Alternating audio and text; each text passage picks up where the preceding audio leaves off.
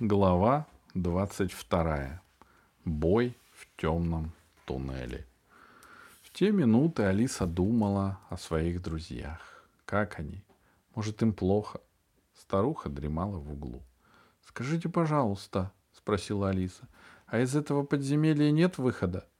«Зачем тебе?» «Убежать». «Бежать некуда». «А откуда приходят сюда пауки?» «А ты сунься к ним, погляди».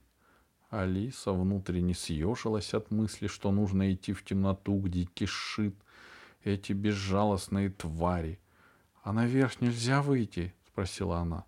— Эти ступеньки ведут к люку. Люк в днище корабля всеобщего умиления. — Значит, мы на... под кораблем? — Да. Корабль стоит на дне кратера. Под ним пещера. Эту пещеру наш вечный юноша превратил в тюрьму. — Выхода нет. Сиди и жди. Может, забудут. Странная старуха, подумала Алиса. Вроде бы зла не сделала. Даже предупредила, что пауков бояться не надо. Но какая-то она равнодушная. Если наверх нельзя, сказала Алиса, я пошла в пещеру. Что? Старуха подняла голову. Куда пошла? В пещеру, к паукам, сказала Алиса. Сгинешь же, а я не боюсь пауков. А если там нет выхода? Должен быть, возразила Алиса.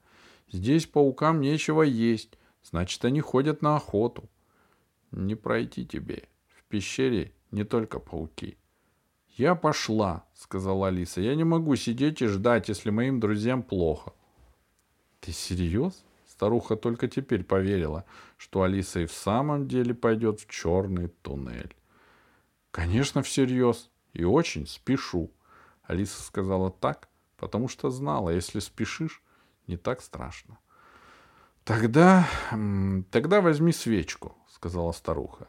Я ее для себя берегла. Возьми. Ты меня удивила. Меня давно уже никто не удивлял. Спасибо, сказала Алиса. Она, наверное, очень глупо выглядела в цветастой пижамке со свечкой в руке. Воздух в подземелье был неподвижен, и пламя тянулось к потолку ровно, как в стеклянной колбе. Алиса подошла в ту сторону, откуда появились пауки. — Ты из земли, говоришь? — спросила вслед ее старуха. — Из Москвы. Неровной каменной стене, по которой медленно сочились капли воды, было много трещин. Вот и самая большая. В ней пропали пауки. Алиса шла медленно. Ноги были тяжелые, словно их притягивала к полу магнитом. Ей показалось, что вслед хихикает старуха. Нет, просто старуха закашлялась. Алиса выставила руку со свечкой далеко вперед. Она уговаривала себя. Пауков я не боюсь. Это только насекомые. Они охотятся, выискивая волны страха. Когда я буду возвращаться на землю, я возьму с собой парочку пауков для папиного зоопарка. Папа будет очень рад. И тут она увидела в темноте желтоватый отблеск. Это горели глаза пауков, которые преградили ей дорогу. От неожиданности Алиса вздрогнула. Так бывает. Ты готов к какой- какой-нибудь неприятной встрече, знаешь, как себя вести, и как увидишь, все вылетает из головы. Пауки неподвижно ждали Алису. Может, удивились ее наглости? Тогда Алиса сказала «Здравствуйте». Голос сорвался, она откашлялась и повторила «Здравствуйте! Я на вас не обижаюсь. Вы глупые твари. Покажитесь мне получше. Я хочу отобрать парочку для московского зоопарка. Там у вас будет чудесная компания». И она увидела, как свеча в ее руке – словно желая помочь, разгорается все ярче. От этого света пауки совсем растерялись, и плотная стена их блестящих ломтих тел начала медленно отступать. «С дороги!» — приказала им Алиса. «Не шагать же мне через вас, это очень противно, уходите, а то я рассержусь». Стена пауков отступила назад все быстрее. Пауки давили друг друга, шуршали лапками, словно их преследовал страшный хищник, а не безоружная девочка со свечкой в руке. «Долой!» Алиса пошла еще быстрее.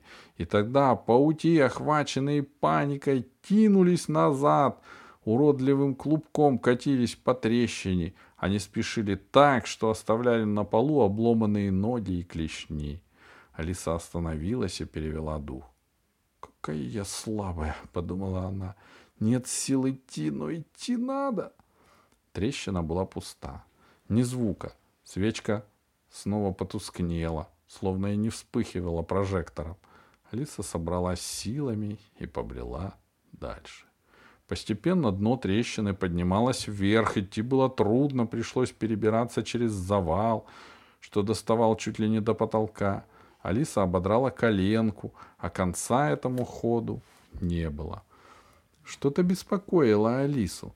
Она даже не могла объяснить, что, но было ощущение, словно кто-то идет за ней следом, идет бесшумно, осторожно крадется, чтобы напасть стремительно и смертельно. Когда ход чуть изогнулся, Алиса быстро спряталась за выступ и прижалась спиной к стене, но ничего не услышала. Словно преследователь угадал ее маневр и тоже затаился. Алиса высунулась из-за выступа и посветила свечой. Но свеча горела так тускло, что и в двух шагах ничего не было видно — Зато наверняка тот, кто преследовал Алису, увидел огонек и теперь знает, где его добыча.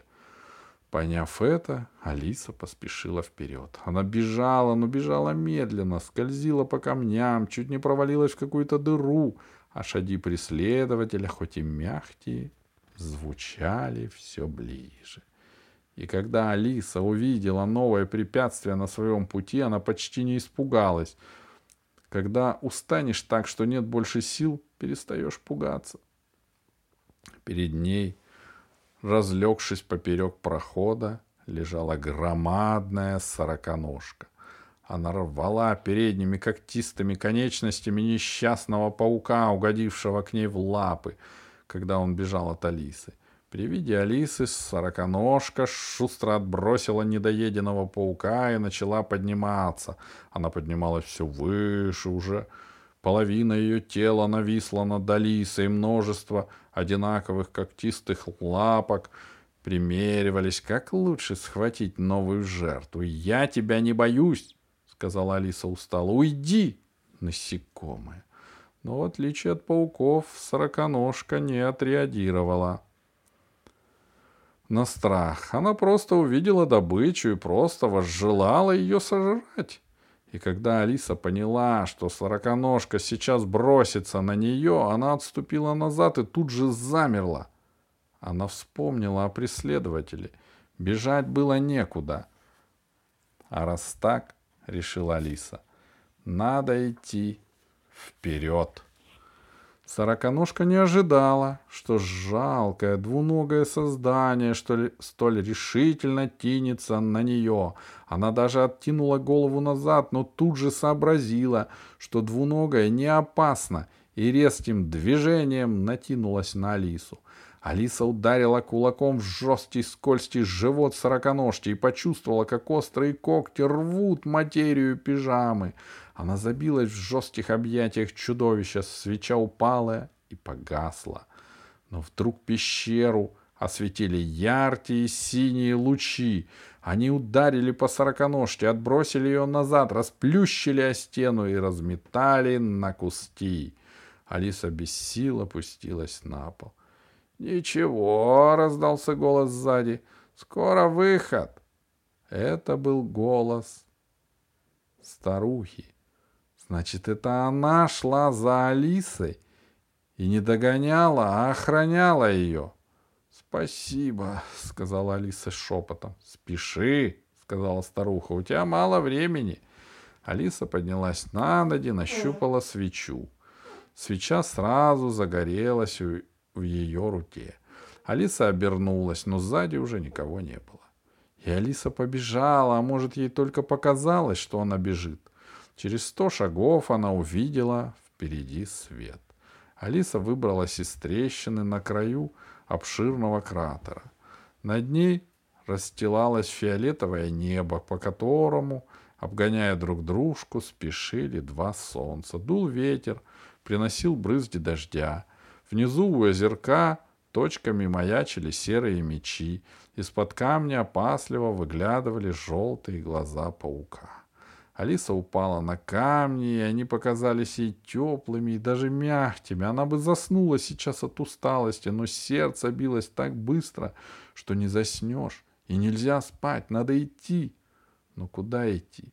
Как найти своих? Как найти Гайдо? Как дать о себе знать? Алиса попробовала встать, но упала.